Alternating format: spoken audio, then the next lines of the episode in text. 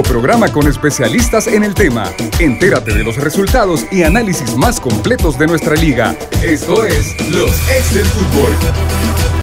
Hola, ¿qué tal? Buenas tardes, bienvenidos a los ex del fútbol, iniciando la semana, gracias por acompañarnos. Vamos a hablar de lo que pasó en la jornada 2, con muchos goles esta jornada, resultados interesantes y creo que a través de eh, los partidos que hemos tenido la oportunidad de ver, de cómo están planteándose los equipos, eh, he tenido también la oportunidad de escuchar las declaraciones de algunos jugadores y todos eh, coinciden que va a ser un torneo muy difícil y disputado también sin duda. Así que vamos a hablar de estos resultados. Gracias por hacerlo a través de Radio Sonora, de las diferentes plataformas digitales también de los ex del fútbol. Así que bienvenidos, don Lisandro, ¿qué tal? ¿Cómo está? Bien, sí, bastante que comentar. Partidos mero locos, ¿verdad? En esta fecha, a decisiones arbitrales totalmente equivocadas para mí y que influyen en resultados. Pero bueno, todo eso es parte del fútbol, así que vamos a entrar a analizar la jornada del fin de semana. Manuel, ¿cuál es la sonrisa de los firpenses iniciando la semana?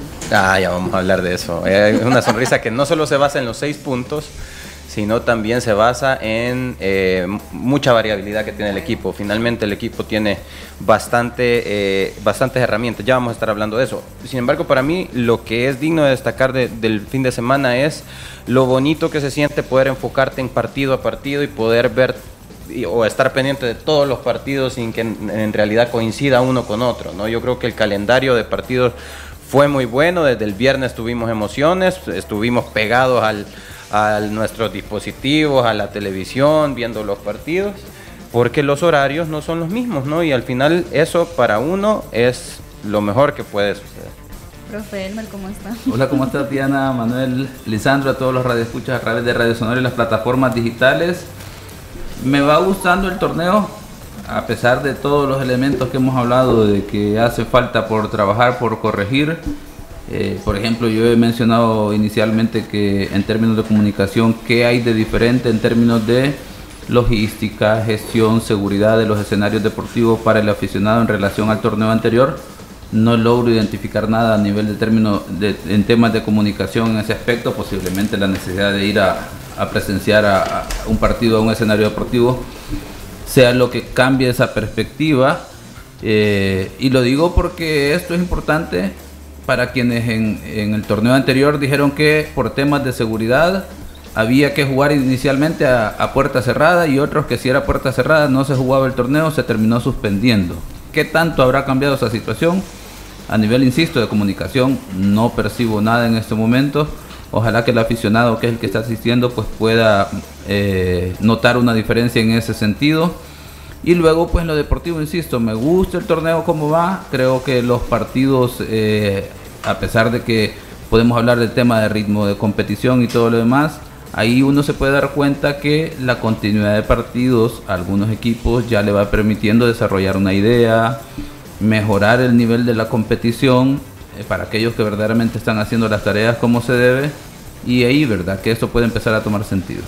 Y vamos a dar inicio con el partido que abrió esta jornada número 2, que fue el día viernes en el Ana Mercedes Campos de Sunsunate, en donde Alianza recibió al cuadro de Club Deportivo FAS. Alianza con una manita, cinco goles por tres. Los anotadores en ese partido: Rodolfo Zelaya de penalti a los 10 minutos, Juan Carlos Portillo al 14, Henry Romero al 26, Gerson Tobar al 35 y al 38 nuevamente marcaba Juan Carlos Portillo. Dos cinco áreas marcaba para FAS al 53, Kevin Reyes al 75 y Luis Mendoza al 70 en un partido muy bonito, Donizano, interesante. Pues fíjate que, mira, para el aficionado sí, ¿verdad? Creo yo que un partido bonito, pero para mí plagado de un montón de errores, ¿verdad? Porque no te pueden meter esa cantidad de, goles en la facilidad que los metieron. Errores defensivos garrafales de las dos defensas, ¿verdad? Eh, todo comienza nuevamente con un error arbitral, ¿verdad? Porque marca un penalti que no es penalti y con eso abre Alianza su, su, el marcador. Y ahí ya te daba la pauta el arbitraje de que no iba a ser una de sus mejores jornadas. Pero por lo demás, yo siento que un gane eh, meritorio porque independientemente de eso, pues Alianza nota cuatro goles más en el primer tiempo, eh, con una facilidad asombrosa, este, un FAS totalmente dormido. Y cuando todo el aficionado de, de, Alianza lo mejor estaba esperando que fuera una goleada histórica, eh, el segundo tiempo Alianza llegó totalmente dormido, eh, empezó poco a poco y como pasa normalmente anota un gol y se entusiasma y después anota otros dos. Eh, un marcador que pudo haber sido si Alianza entraba con, más hambre el segundo tiempo escandaloso, pudo haber inclusive terminado en un empate, porque fuera de los tres goles que anotó Faz, tuvo otras ocasiones de gol que pudieron haber sido goles, ¿verdad? Entonces, por eso si tú lo decís un partido bonito, sí, para el aficionado, pero para un analista es un mal juego, porque es plagado de un montón de errores. Entonces, y sobre eso tenés que trabajar, porque... Y ese bajón de ritmo, Lisandro, ese, perdón, ese bajón de ritmo no tiene nada que ver con eh, tenerle piedad a un rival o sea quien sea el rival de hecho, la forma deportiva de respetar a tu rival es no bajar el pie del acelerador y mantenerte con la seriedad que, habías mostrado en el primer tiempo. Y pareciera ser eh, que aunque sea un resultado muy bueno para Alianza, que al final Lo es. es un resultado, pero pareciera ser que quita el pie del acelerador y hay cosas que corregir, eh, sea cual sea el rival. Más aún si es fácil, ¿no? más aún si es tu rival eh, que es el partido de la rivalidad, más aún si es así, no puedes quitar el pie del acelerador. Y hablando de eso, Manuel, quiero resaltar la capacidad de reacción que tuvo Paz. O muchos lo ven también, eh, quizás el exceso de confianza que tuvo Alianza para el segundo tiempo del partido, porque lo podemos partir así: un buen primer tiempo para Alianza y un segundo tiempo en donde pasa a reaccionar. Las combinaciones fueron interesantes, sobre todo por la banda, en donde Guevara eh, hizo de las suyas realmente para Club Deportivo FAS y fue lo que le dio la oportunidad de generar una muy buena ofensiva. Sí, eh, el, equipo arranca con, FAS arranca con dos laterales derechos, eh, arranca como extremo derecho Chepito Guevara y creo que igual a todo el equipo, el segundo tiempo mejora muchísimo, ¿no? El segundo tiempo mejora muchísimo. Coinciden dos cosas, que FAS sale el segundo tiempo a ganar el segundo tiempo, sabiendo que en el primer tiempo ya estaba bastante difícil la cosa, pero creo que hay un parte aguas y definitivamente una charla técnica que debió enfocarse más que todo en, ok, ya pasó el primer tiempo, esta catástrofe ya pasó, enfoquémonos en ganar el segundo tiempo como si fuera otro partido. Si nos alcanza, chivo, si no, pues ni modo. Eh, así pareciera ser. Y coincide también con el hecho de que Alianza quita el pie del acelerador. Sí o sí, para mí me parece que Alianza quita el, pie del acelerador, pero a mí lo, más preocupante de todo, más allá de que las dos cosas que tenemos que resaltar para mal es el que Alianza quita el pie del acelerador y que FAS hace un pésimo primer tiempo, lo más preocupante para mí, no sé si van a coincidir conmigo, es el hecho de la fragilidad psicológica que tiene FAS en estos momentos, que es fiel reflejo de todo un desorden administrativo, extradeportivo. y que cuando de repente hay un gol tempranero, un error arbitral o lo que sea, de repente se te vienen todos los fantasmas y pareciera que no vas a encontrar la luz en ningún momento hasta que llega el medio tiempo. No sé si coinciden conmigo que eso es lo más preocupante de paz. No, así es. Por eso te acordás que la semana pasada hablábamos de la falta de un liderazgo en FAS, o sea, pues tenemos un liderazgo administrativo porque no lo tienen. Y mencionaba yo que están manejando el equipo como que fuera una tienda de, colonia.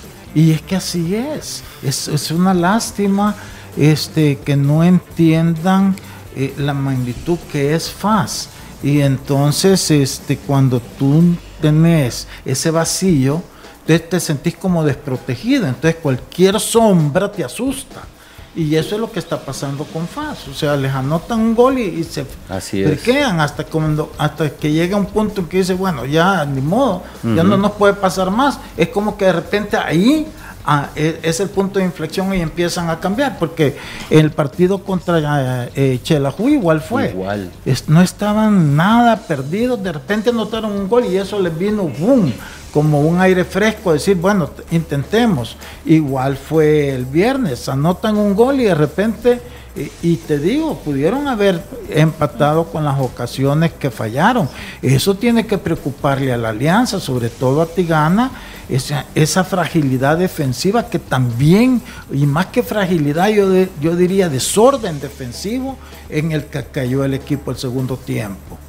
Profe Hoy vengo disruptivo porque tengo un análisis diferente en relación al desempeño arbitral y es lo bonito de, esta mesa, ¿verdad? Que no es que estemos de acuerdo en todos los aspectos, tenemos muchos puntos en común en cómo entender el fútbol. Eh, en el Alianza FAS eh, hay un contacto del pie de, de Domínguez sobre Michel Mercado y que es precisamente lo que señala el árbitro. De repente todos están observando el tema de la mano y dicen no hay mano, es que efectivamente no hay una mano sancionable por cómo ve el balón, el jugador tiene el brazo recogido a su cuerpo, pero sí hay, así como vamos a discutir otra jugada, eh, la, plancha, como decimos, o los tacos por delante del jugador, del defensor Profe, sobre permite, el atacante. Me permite eh, contradecirlo, lo bonito de esta mesa es el debate, como usted bien dice. Yo también estaría de acuerdo si lo que pita el árbitro es algún posible contacto, pero mire, si se fija, si tenemos producción, por favor, eh, lo que, mire lo que pita el árbitro. Después de eso, llega el árbitro y es enfático en lo que pita. Él se señala la mano y le hace, hace el gesto de que lo que estoy. mire, mire, mira, mira, ahí, está. La televisión. Ahí está. No, es que yo vi el partido. no, no, no, no, Pues tú estás justificando al árbitro que, marcó plancha. Él, no marca plancha, marca mano. Describiendo la acción de lo que yo he visto, que hay un justificante para que el árbitro marque penal. No estoy hablando del tema de, lo que la decisión del árbitro. Ahora, que lo, quiera, que lo quieran ver. Definirlo, porque no, ya me confundiste. No, es que creo que. Perdóname, Elmer. Tú estás diciendo de que el árbitro está asegurando que lo que marcó fue una plancha. Eso es lo que provocó la reacción de Manuel. Y Manuel te está señalando que el árbitro jamás marcó la plancha, que no se ve tampoco, se ve bien, bien, bien. Pero queda criterio, eh, digamos. Se, ve que él marca la mano porque se la toca así. entonces, ahí está. No, entonces, toda la razón. No diga que, que, no se equivocó, se equivoca porque él marca algo que no es en términos de la, decisión de, decir que marca penal por mano, por ejemplo, al momento de la oración es un error arbitral porque no hay una mano sancionable. Pero si hay un contacto de una plancha del jugador defensor sobre el atacante que debe de ser sancionado. Entonces, en pocas palabras, por chiripa le salió bien la decisión. No, pero es que, estoy hablando del tema de que hay una falta y es lo que permite que pueda ser sancionado un penal. Pero eso no quita, no inhibe el error arbitral, que aclarando ese aspecto en el sentido de que si el árbitro ha visto un, una mano y eso es lo que sanciona, no deja de ser error arbitral. Que luego, como consecuencia lógica, hay una falta que valida para la sanción del penal, no inhibe el error arbitral en ese sentido. Digamos que si escucháramos la comunicación con todo el cuerpo arbitral, probablemente un cuarto árbitro o un línea le dice, mira, no fue no fue mano, pero lo que sí hubo fue un contacto, así es que sí siempre es penal. Digamos que vamos a ser bien pensados y eso es lo que sucedió en el estás planteando la salida, por ejemplo, para la reunión de autocrítica, que luego digan... Estoy dándole una excusa. No, que luego digan que el asistente sí vio el contacto o la entrada y, él, y él se mantiene en esa situación, pero eso no inhibe en este caso del, del error arbitral. Son dos situaciones muy diferentes de el intentar sancionar una mano donde no existe mano y luego el tema de la decisión técnica. Hay una falta, hay un taco por delante de parte del eh, jugador defensor, que me parece que es Domingo, sobre Michel Mercado. Que el árbitro no, la, no le evalúa en ese sentido es otra cuestión, pero si hay una acción de falta para sancionar penal. Mira. el, el, ahora, se hay una cámara en la que hay un leve contacto. se, lo voy a poner, se lo voy a poner un escenario para que, para, en este sentido similar a la situación de la que discutimos la semana pasada en relación al Barcelona, cuando le cometen al, atacante, bueno, el defensor que va en función de atacante del Barcelona, que le terminan dando esa patadita abajo del pie. Una situación muy similar en este caso, que el defensor le termina cepillando, como dirían eh, a nivel de, lenguaje futbolístico, el, el, zapato, el zapato del pie al, al atacante. Por lo tanto, hay una situación para sancionar falta y penal. Ahora, en términos de la decisión del árbitro, él dice penal por mano, mano que no existe definitivamente. Bueno, vamos también ahora al resultado de Águila porque tenemos muchos goles en este encuentro póker también del señor Carlos Salazar en este partido frente a un dragón desconocido. Creo que todos en esta mesa nos vamos a tragar las palabras que dijimos dragón, el rival más fuerte que pueden tener todos los equipos. Y ayer Águila pasó por encima de Dragón con esos tantos. También hubo un tanto de Darwin Serén. Montana anotaba para Dragón al 43. Dos expulsados, Melvin Cruz al 55. Y también Marvin Ramos al 80 para el cuadro de Dragón. Mira, yo creo que aquí no hay mucho que hablar, ¿verdad? Yo siento que Dragón, eh, Águila en cuestión de que 10 minutos anotó tres goles, ¿verdad? Y prácticamente el partido lo, lo, liquidó, una fragilidad o un desorden defensivo, de Dragón tremendo. Pero aquí también, otra vez, eh, el árbitro aquí quizás no influyó en el, eh, tampoco en el resultado, porque tampoco en el de eh, Santana hay que decir que influyó el árbitro en eso. Pero eh, a lo que voy yo es tan dispares los, los criterios de los árbitros, porque amonesta a este muchacho Cruz de Dragón en una falta que no, que, sí, pero no es de, amonestación, y a los cinco minutos, en otra falta, que esa sí era, ya le sacó la segunda y lo expulsa. a lo que voy yo más allá es que los árbitros no sé, aquí en este país, sobre todo cuando tú ves a nivel que hoy los fines de semana pasas viendo el los partidos internacionales y todo, que ellos no pueden ver el arbitraje, no se pueden dar cuenta de los criterios que usan para marcar y no marcar es un fútbol de contacto, no podés, tú tenés que diferenciar cuando realmente usas las manos para empujar a alguien, cuando usas el hombro y el otro a lo mejor no está bien planteado y se cae. Eso no es falta y eso es lo que pasó con él, la primera administración con Dragón. Entonces, no estoy... Eh, quitándole ningún mérito a Águila porque el partido ya lo tenía liquidado, Dragón un desorden, pero es que el arbitraje hay que empezarle a señalar sus cosas porque después terminamos el torneo lamentando el montón de fallos que han tenido y cómo perjudican a los equipos. Ya vamos a tocar el tema del partido en 11 11 Deportivo contra Fuerte San Francisco, cómo se perjudicó a Fuerte San Francisco. Bueno, Manuel, hablando de situaciones tácticas, eh, Mencionaba algo muy importante, Corti, acerca de la variabilidad que puede tener este equipo.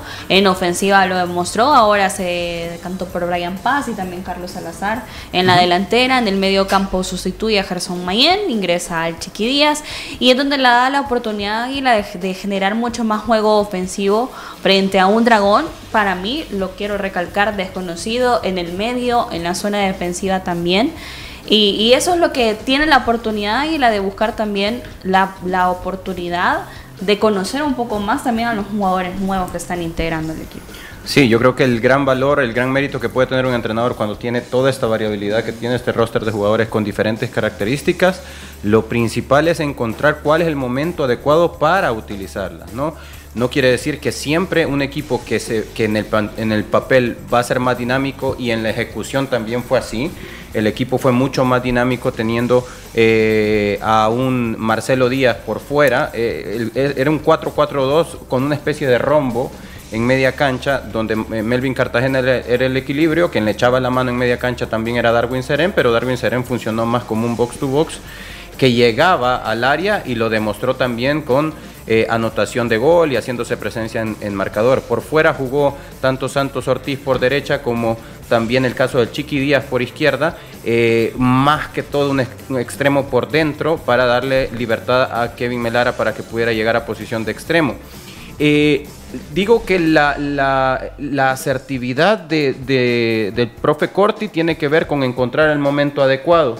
Y coincide con el hecho de que, por ejemplo, en la jornada 1, él mencionaba, sentía que el partido lo teníamos que salir a ganar, eh, o teníamos más, más obligación de ganarlo, por eso salimos con dos centros delanteros. En aquel entonces salió con Carlos Salazar y con Duvier Riascos, ahora sale con dos centros delanteros, el, el caso de Carlos Salazar, que ni hablar del resultado que tuvo, y Brian Paz también hace una muy buena labor, en uno de, más de alguno de los goles de, de, Carlos Salazar. Eh, debió haber sido gol, más bien si el fútbol es, habría sido justo en ese momento, pues ah, debió haber sido gol de Brian Paz. Considero que depende de cuál es el rival. El profe Corti hoy por hoy a nivel nacional también está encontrando la manera de implementar las piezas. En un equipo que intenta ser más dinámico, yo por ejemplo habría pensado en que como extremo por izquierda debió haber salido Dixon Rivas, que ha sido muy, muy punzante como extremo tal cual, pero decidió por Chiqui Díaz que pisa más zona interior y que en ese sentido le permitió tener otro tipo de ataque. Y qué buen momento de Águila para ganar con ese resultado, para ir a la Copa Centroamericana también frente a Comunicaciones. Profe, ¿qué le parece el partido? Vamos a ver, en términos de arbitraje, eh, de igual forma, ¿verdad? Hay un error eh, eh, puntual que, como ya se dijo, no termina incidiendo en el resultado porque ya el marcador estaba en ese momento 3 a 1, había un equipo que estaba dominando ampliamente el partido eh, sin embargo, pudo haber afectado para que el partido terminara con una diferencia de, 3 a 1 a, a 5 goles en ese sentido, ¿verdad? Que es precisamente no la, expulsión como tal de Melvin Cruz, sino la primera amonestación, que en una situación imprudente el árbitro termina amonestando. Eh, y aquí el tema es que algo que hay que decir, así como en el partido Alianza Faz, eh, no son partidos de, un ritmo que pueda agobiar a los árbitros, de tal forma que dicen por el fatiga o el cansancio, eh, de repente empiezan a tomar malas decisiones. El eh, Alianza Paz fue partido de un tiempo para un equipo y del otro tiempo para el equipo, lo que implica que el árbitro no hace un desgaste de, en todo el rectángulo de juego. Lo mismo en el Dragón Águila, no es un partido de ida y vuelta de, un ritmo exagerado para que el árbitro se, eh, pueda decir que como consecuencia de esa rapidez y velocidad toma mala decisión en cuanto a la medida disciplinaria. Ahí lo que uno puede notar es que al igual que a los equipos les hace falta ritmo de competencia de repente, que no pueden mantener ese ritmo durante la mayor eh, parte del partido, los árbitros físicamente no se están viendo bien. Porque si no tomas una decisión en un partido tranquilo como el eh, Águila Dragón y no, no se debe entender tranquilo como que el partido no fue atractivo, sino que los equipos no, no dieron problemas La dinámica reiteradamente, reiteradamente. Permitieron que el árbitro pudiera controlar el juego y a pesar de eso el árbitro se equivoca. Y, y como consecuencia sale una tarjeta roja que la segunda María es bien aplicada, pero termina siendo un error por el hecho de que la primera acción es una acción temeraria en ese sentido. Lisandro dice que, tiene que ver con el tema de los árbitros internacionales. Me extraña porque tuve la oportunidad de ver el partido de Barcelona-Cádiz con un arbitraje que, por ejemplo, el Barcelona, hoy sí dije que iba a estar pendiente de la Liga Española, lleva dos arbitrajes bastante deficientes. Y, por ejemplo, eh, aquí puede afectar un fenómeno psicológico de lo que está pasando en España, ¿verdad? Como el caso Negreira. Aquí a nivel nacional, el tema verdaderamente me parece que es a nivel técnico hemos hablado de que tienen una comisión de árbitros que pareciese que va a hacer las cosas bien, que lleva un seguimiento, un orden, y por ejemplo, adelantándome del partido del árbitro que dirigía su segundo partido, al no haber mayor noticia, porque no pudimos ver el partido, entenderemos que en ese 1-1 en Santa Rosa de Lima no hubo mayores incidencias del arbitraje, y hay que reconocerlo. Le salió bien la, la arriesgada asignación, pero luego los árbitros que se supone que tienen más experiencias, como el caso del Águila Dragón, Giovanni Corona, que ya es un árbitro que tiene largo rato en primera división, no pueden estar cometiendo este tipo de errores definitivamente. Vamos a hacer una pausa, regresar, vamos a hablar del triunfo también de Firpo y otros resultados más en esta jornada Ya regresamos. Los ex del fútbol. Regresamos. Walter Scott, el experto en el cabello del hombre todo hombre merece verse bien y más joven. Walter Scott. El tinte diseñado para hombres que buscamos una apariencia natural en nuestra barba y cabello. Un tinte de fácil aplicación que cubre las canas en 5 minutos. Walter Scott. También en crema fijadora y shampoo para platinar las canas. Walter Scott. El experto en el cabello del hombre. Laboratorios Suizos. Innovando con excelencia. A su vida. Pónganle vida a los años con Geriasil. Geriasil H7, multivitamínico con minerales y ginseng. Geriasil te da vida, te mantiene activo y te hace sentir de 20. Y aunque no tengas 40, Geriasil también es para ti. Pónganle vida a los años con Geriasil. Geriasil, una cápsula al día es vitalidad. Laboratorios Suizos, innovando con excelencia. En caso de duda, consulta a tu farmacéutico. Continuamos con los ex. Señores, no le quiten años a su vida.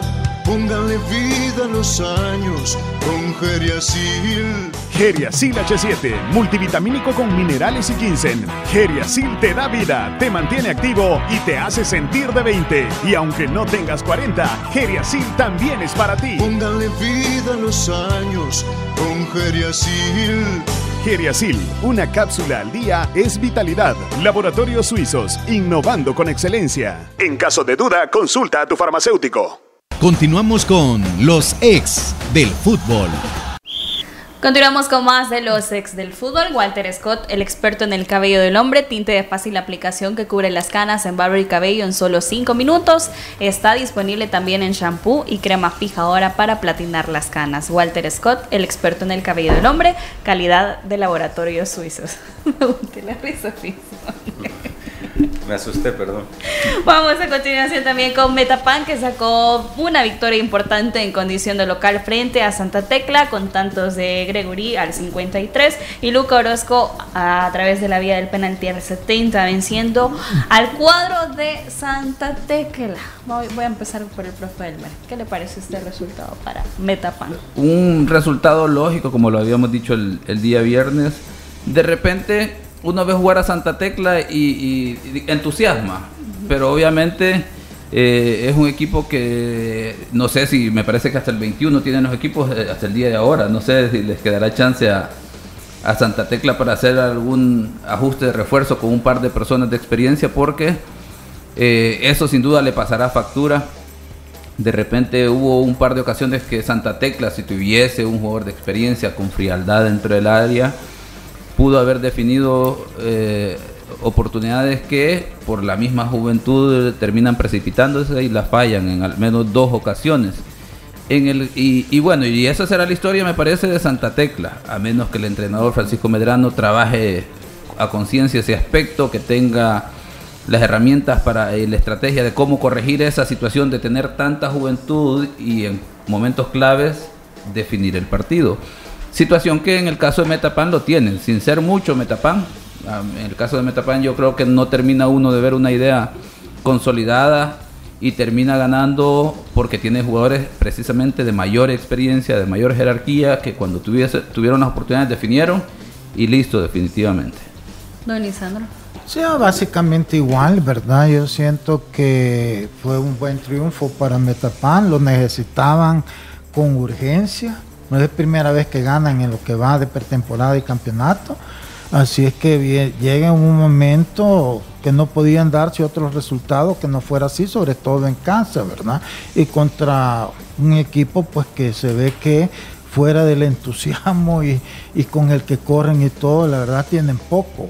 Así es que una buena victoria para Metapan. Ahora hay que ver qué va a pasar con Metapan, con equipos más, más consolidados que, el Santa Tecla, ¿verdad? Y Santa Tecla es una lástima porque, como dice eh, Elmer, entusiasma por los jovencitos que andan corriendo y que uno siente como hasta pena y lástima cuando les anotan un gol después que han andado corriendo todo. Pero bueno, el fútbol no se trata de eso, se trata de, de tener equipo serio. Y si ellos no han armado un equipo serio, pues responsabilidad de la directiva más que de otra cosa. Manuel, la palabra aquí ha sido entusiasmo para Santa Tecla. ¿Hasta cuándo? ¿Hasta dónde puede llegar ese entusiasmo? Eh, pues fíjate que para mí el tema ha sido que para Santa Tecla ha, enfrentado dos partidos duros. Eh, como local recibió al mejor equipo del campeonato pasado y un equipo que llegó y que tal vez sin ver, no tal vez, seguramente sin mostrar las grandes luces, eh, logró llevarse el partido con experiencia. Y en esta segunda jornada es un partido, digamos, entre comillas, perdible. No estoy llamando al conformismo en Santa Tecla, pero sin embargo, eh, creo que el equipo va a ir poco a poco viéndose obligado a que los partidos como local va a tener que eh, sumar de a tres. Eso es lo que va a ir teniendo que, que priorizar Santa Tecla, ¿no? Coincido con el hecho del entusiasmo, coincido con el hecho de la dinámica del equipo. Hay cosas loables en el equipo como la valentía de poder, con las herramientas que tenés, salir eh, jugando desde atrás, intentar sacar siempre la pelota como identidad y sacar siempre la pelota por bajo desde atrás. El segundo gol es producto del riesgo que estás tomando, recupera la pelota alto Metapan y eh, se encara Estradela hacia, hacia la portería y viniendo desde atrás o con eh, tiene que provoca esa falta que al final es un penal a mi juicio claro. es un equipo que logra, cuando yo, logra llegar a campo rival, llega clarito porque la pelota le llega limpia a sus extremos, los pone en posición de uno contra uno a sus extremos, con, un, con principios académicos más bien. Sin embargo, coincido con el hecho de que estás en primera división y que en la medida que esa, e, e, e, esa, ese objetivo de poner mano a mano a los extremos contra el lateral no tenga fruto, pues la cosa se te va a ir haciendo cada vez más difícil. Y tiene que rendir fruto en los partidos como local. Los partidos que vienen van a ser partidos que tiene que ver como partidos de a tres para sumar de a tres Santa Tecla, si no, se quedará todo en la ilusión de un entusiasmo. Y es que sabes qué pasa, cuando tú tenés un equipo así joven como Santa Tecla y todo, si los resultados no se te dan, empezás a caer ya eh, en, una decepción, ya, o sea, sentís que por más que luches y todo, terminas perdiendo. Entonces al final perdés la, la ilusión, ¿verdad? Perdés la motivación. Y eso puede ser lo peligroso. Ahora, yo tenía una, una consulta porque Santa Tecla su primer partido se lo llevó a Sonsonate, ¿verdad? Pero están jugando en las delicias, porque ya va a jugar ahí Santa Tecla o no? Eh, lo decía el presidente de Indes que Santa Tecla tenía que enviar una carta, así como le han solicitado tanto Faji Águila para poder disputar sus partidos en este escenario deportivo. Me imagino que Santa Tecla no ha realizado todavía eh, o enviado la carta o espero una respuesta también para poder disputar en este escenario. Es lamentable, ¿no? Porque como bien decía Lisandro, si es, es un fútbol de primera división, un proyecto serio, tiene que armarse como un proyecto serio. Y tenemos años desde toda la historia de Santa Tecla de mencionar que eh, Santa Tecla tiene una cancha que conoce y que es un arma que siempre ha utilizado.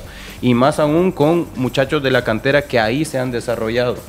Entonces, un arma a utilizar y que no es negociable, no puede ser negociable, es jugar en las delicias para este equipo. Sí, saber utilizar eh, este escenario. Y alguien que no lo supo utilizar fue en Tierra de Fuego, ya que Jocor en su escenario cayó frente al cuadro de Firpo 4 por 2. Victoria para los Pamperos a domicilio. Eh, sabemos a lo que se juega en este escenario, juego directo, pero algo que utilizó también muy bien Firpo fue la jugada a balón estacionario. Los Santos los anotaron para Jocoro Argueta a los 10 minutos y a Aguilar eh, a los, al 83. Para Firpo anotó Gumero a los 3, Vázquez también al 64 y Sebastián Julio al 76 y Claros al 90 más 3.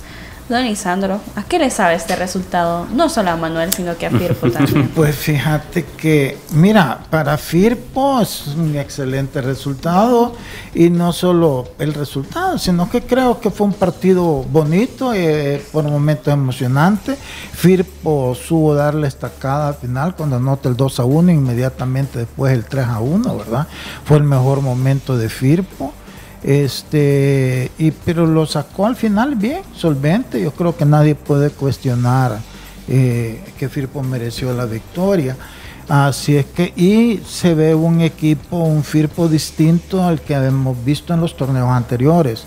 Eh, adelante, ese brasileño que ha llegado sabe jugar, eh, hay que tenerle paciencia, pero sabe combinarse. Me gusta siempre para mí el mejor de todos, Steven Vázquez, cómo juega. Lo que pasa es que solo lo juzgan si mete gol y si no mete gol, no, no entiendo cómo no ven todo lo que él hace en el frente de ataque de, de Firpo. Entonces, no, Firpo lo veo yo eh, como un equipo que hoy sí creo yo que va, va a estar dando pelea, va a despertar confianza en su afición, cosa que no había hecho en los torneos anteriores. Y ojalá que sea así, porque la liga necesita un Firpo bueno por la afición que tiene, ¿verdad? Así es que por el lado de Firpo, bien. Y por el lado de Jocoro, bueno, como que no aprendió la experiencia que quería el técnico en los partidos internacionales o, lo, o, ya les gustó que les anoten cuatro goles, porque cuatro partidos, cuatro goles. Es que yo no entiendo cómo los técnicos nos dejan, cómo los directivos se dejan dar tanta paja de los técnicos. Eso, eso, es lo que a mí todavía me tiene, eh, eh, este, eh, que no, no, no comprendo. O sea, hablar de experiencia el primer partido y los siguientes tres te han anotado los mismos cuatro goles. O sea, ¿a qué te referís con experiencia? Sí, yo, yo, sigo, sigo insistiendo eh, que eh, si la, lo que buscas en un equipo es darle una nueva identidad, una, idea... A ver, todos sabemos a qué juega el profe Castillo, ¿no? Todos lo sabemos. Yo no.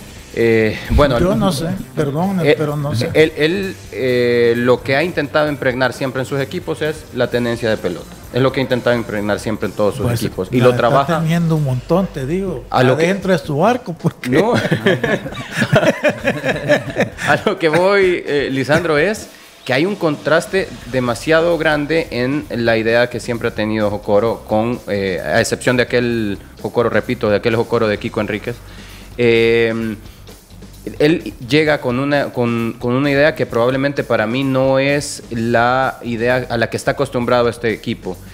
Y siempre vamos a hablar de que en nuestro, en nuestro fútbol no hay tiempo para una adaptación, ¿no? Y, los resultados han sido caóticos en ese sentido, en, en, la identidad que tiene un equipo contra la idea que pueda traer un entrenador. Si están dispares, pues los primeros resultados inevitablemente van a ser así. Pero fíjate que yo te voy a contradecir, porque te acordás cuando llegó Kiko Enríquez. En la primer partido se le vio una diferencia al equipo, que aquí lo comentamos. Sí, pero no tenía una competencia internacional de por medio. No, bueno, pero y este Firpo no es una competencia internacional. No, me refiero a que eso le ha pasado factura, Lisandro. O sea, a lo que voy es, los primeros partidos son partidos en los que recibió cuatro goles en una competencia internacional. Eh, la forma de, exposición que ha tenido es indefendible pensar que, yo, no estoy acá para defender la, chuchera, no, es indefendible. Los resultados son claros, es indefendible.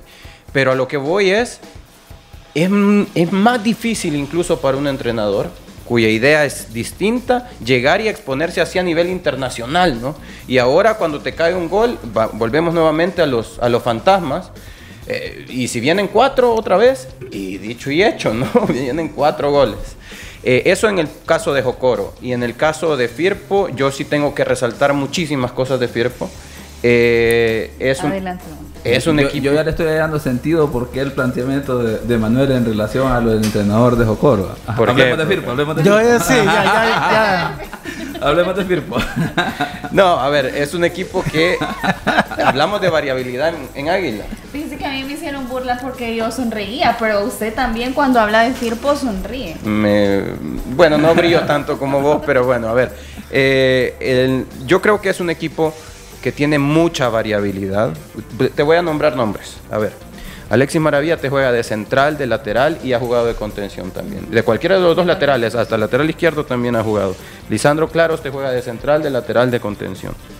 Eh, Steven Vázquez juega de 9, de 11, de 10, eh, porque jugó hasta de enganche el segundo tiempo, te juega por fuera, por dentro, de 9, etcétera. Eh, Víctor García juega por ambos perfiles como extremo. Eh, Carlos Ortiz juega de lateral derecho, de extremo derecho, de extremo izquierdo, juega arriba también.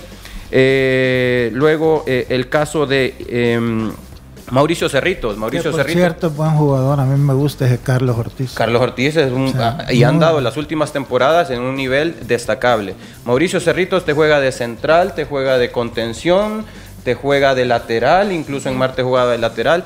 Entonces, cuando vos ves esto y de repente en medio del partido hasta tenés que pensar, ¿y hoy a dónde lo puso a este? Y entraron los dos centros delanteros, Sebastián Julio, y entró también Mateus eh, da Silva, que me parece un perfil a seguir, como bien dice Lisandro, un tipo de más de 1,90, con buen manejo de pelota. Abajo se le vio que cuando recibió la pelota, se giró, enganchó, pisó la pelota, decís no es un grandote de esos que vienen solo a pelear por arriba, sino que también tiene buena técnica.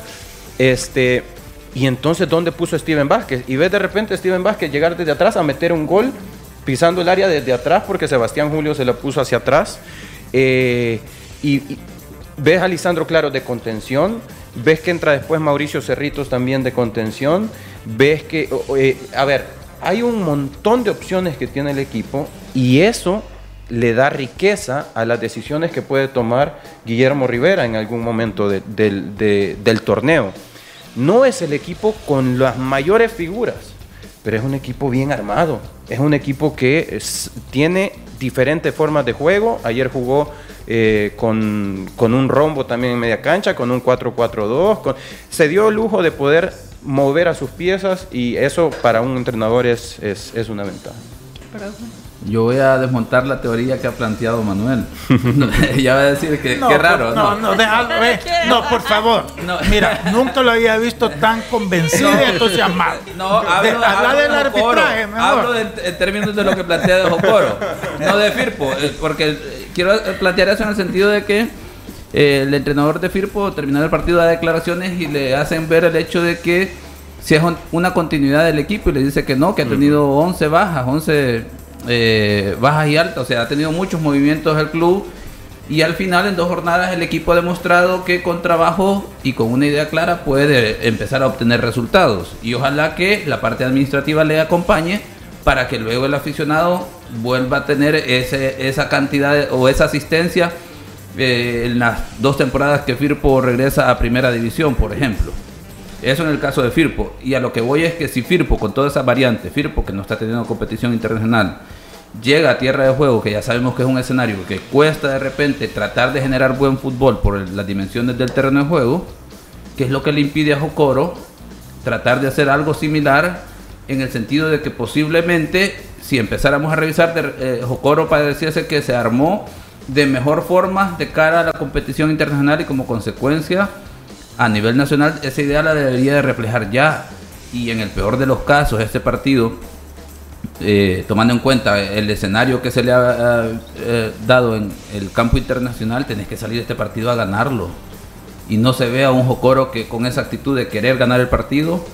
Y, y tampoco se ve un Jocoro que eh, sea luchador o que tenga esa actitud que ha tenido.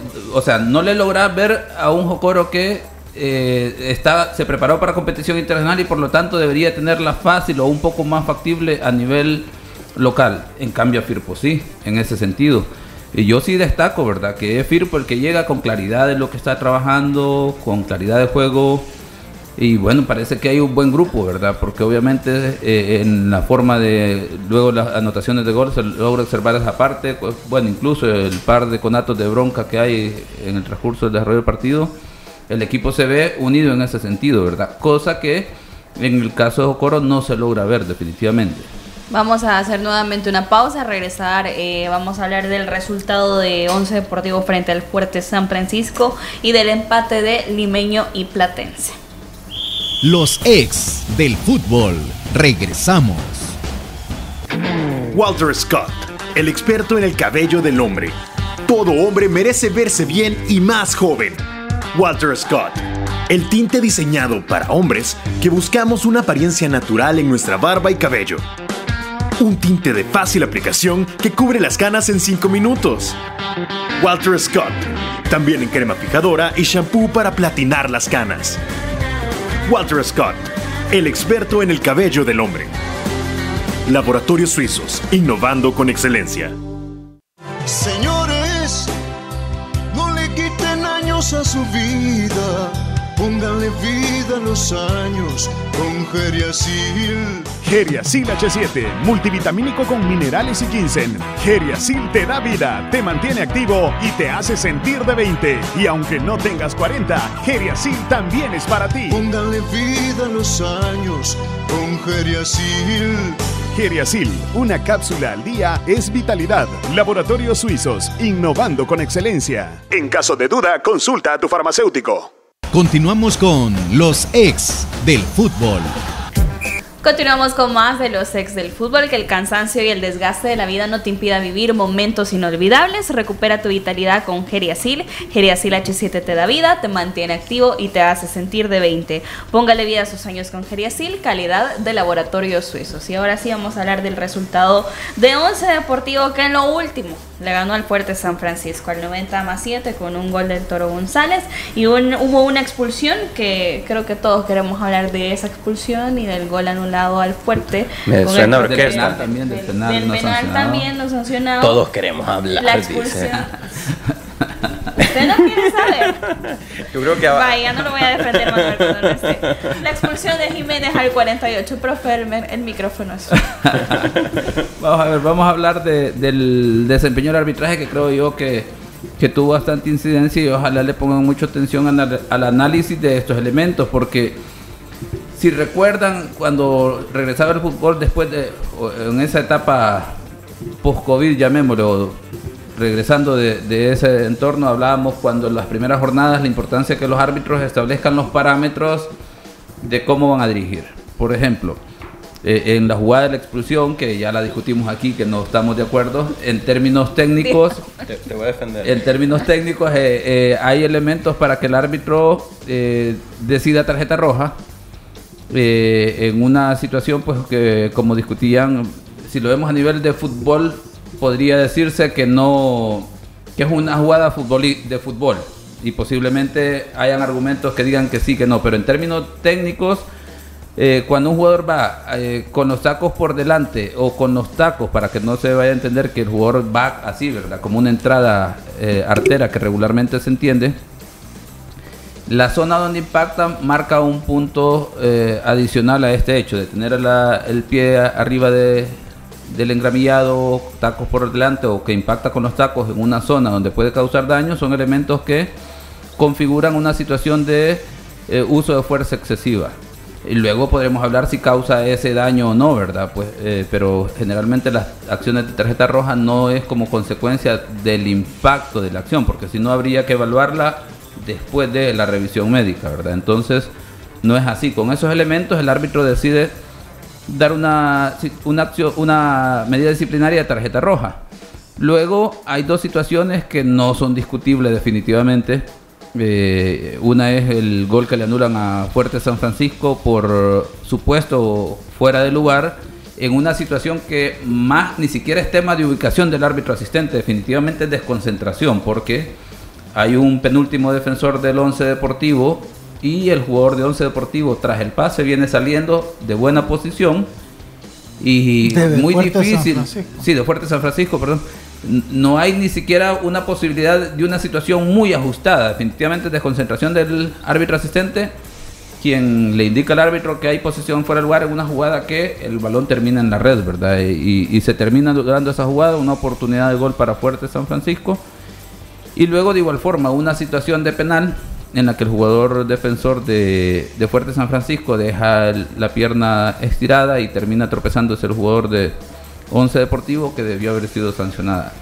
Dándole seguimiento a cómo irá el tema de arbitraje, veremos las designaciones. En la jornada 2 hubo repetición de un árbitro, entenderemos que es como consecuencia de él la necesidad del árbitro por el tipo de partido y porque anteriormente ha hecho un buen trabajo. Como consecuencia, también al haber errores arbitrales, como ya hemos señalado en dos partidos específicamente, deberían de descansar o veremos cuál es la mecánica que utiliza la parte técnica y la comisión de árbitros para estos árbitros que han cometido errores.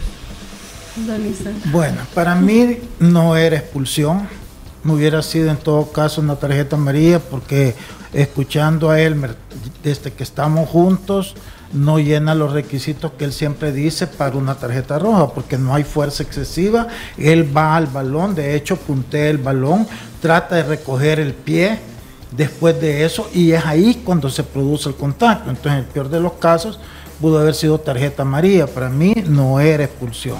El gol es totalmente legítimo y se lo anula a, a- a Fuerte San Francisco, lo hubiera puesto en ventaja.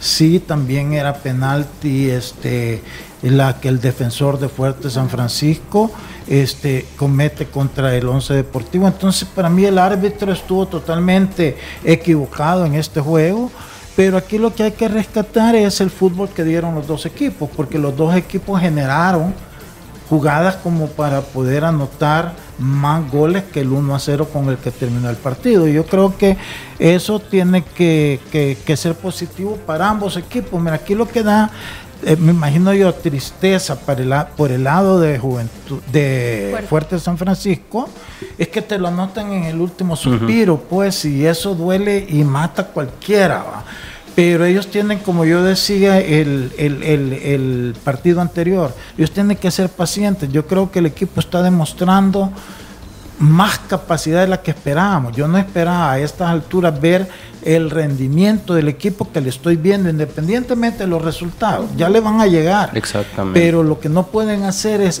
desesperarse por los resultados. Tienen que estar conformes con el rendimiento, porque a la larga eso es lo que perdura. Así es que es una lástima que no vayan a, contar con este jugador para el siguiente partido por un error arbitral que les va a hacer falta. Pero el equipo en sí me gusta, el 11 Deportivo también es una continuidad y se nota de lo que han venido haciendo.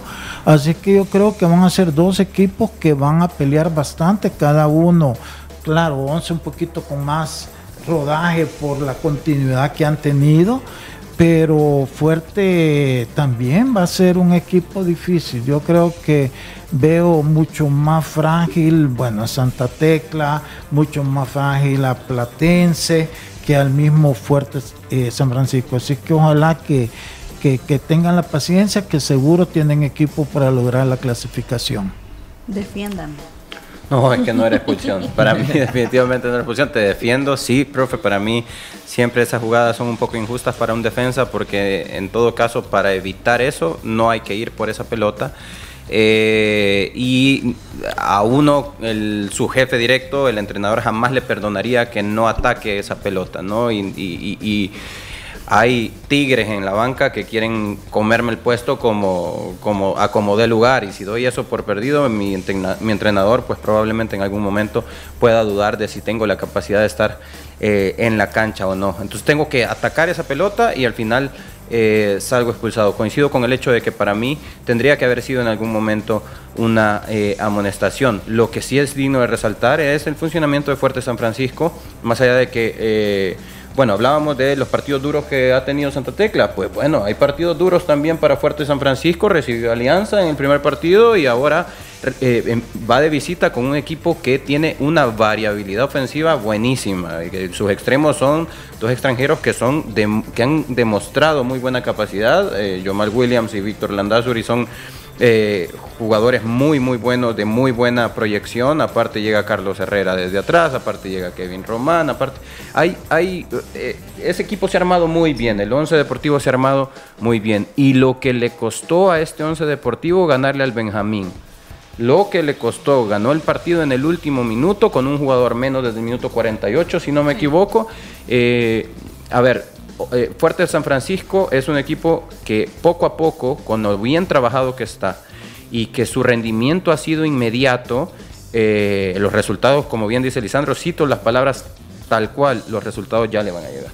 Ya le van a llegar. Tal vez, si me permite agregar, en, relación a esa jugada de la tarjeta roja, creo yo que hay dos elementos que nos deben de quedar como parámetros de, lo, de aquí en lo que viene en las siguientes jornadas del torneo. Número uno es que de repente eh, el tema, por ejemplo, si hay un arbitraje hoy en día de eh, con bar y sin bar.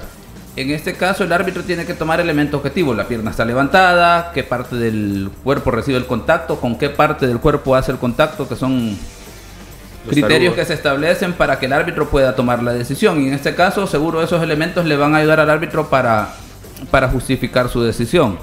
Ahora bien, seguro con VAR eh, no sería roja por el hecho de que la toma que vemos eh, aquí, desde la repetición que se tiene la oportunidad de ver, le permitirían analizar todas esas situaciones que hemos discutido. Pero estamos hablando ya con tranquilidad y todo lo demás. Pero como el árbitro en ese momento, en términos técnicos, tiene que eh, tomar una decisión en el momento es posición del pie, a dónde hace contacto, distancia del pie del del, sí, del pie o del zapato del engramillado en ese sentido. Esos son los elementos y por eso tiene justificación en ese sentido. Ahora el otro elemento es... Es anaranjadita de barba. Sí, ahora el otro elemento es que uno esperaría que si le dan por válida al árbitro esta tarjeta roja, quiere decir que todo lo que vaya más arribita de esto, con un mayor de intensidad y fuerza y con esas mismas partes del cuerpo, ojalá que no se perdonen, porque ahí es donde se genera el desequilibrio pero, en la toma pero de decisiones. siempre terminan, acordémonos, tú siempre decís eso, tienes que marcar la pauta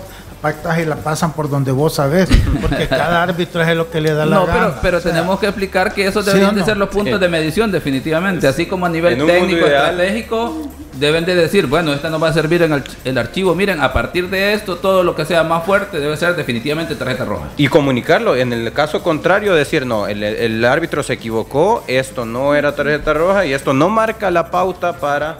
Ahí ya eh, estamos pidiendo demasiado. Debería cambiar el paradigma de cómo se maneja el arbitraje definitivamente. Aquí, soy un no idealista, que- profe, que no soy un que- idealista.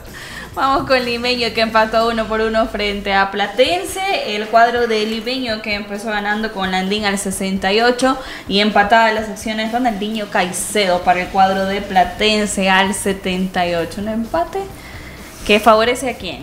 Pues más a Platense porque lo consigue de visita, ¿verdad? Pero al final, mira, es un punto bueno para los dos porque suman, ¿verdad? Acordémonos que Platense, eh, perdón, Limeño dentro de que juega de local, yo ya lo dije, la vez pasada es un equipo nuevo que necesita posiblemente el que más tiempo necesite para engranar todo ese montón de jugadores que llevaron de un día para otro. Así que yo creo que todos los dos equipos deben de estar contentos con el empate. Obviamente que eh, Limeño por jugar de local puede que no se siente igual, pero para mí es buen, buen resultado para los dos.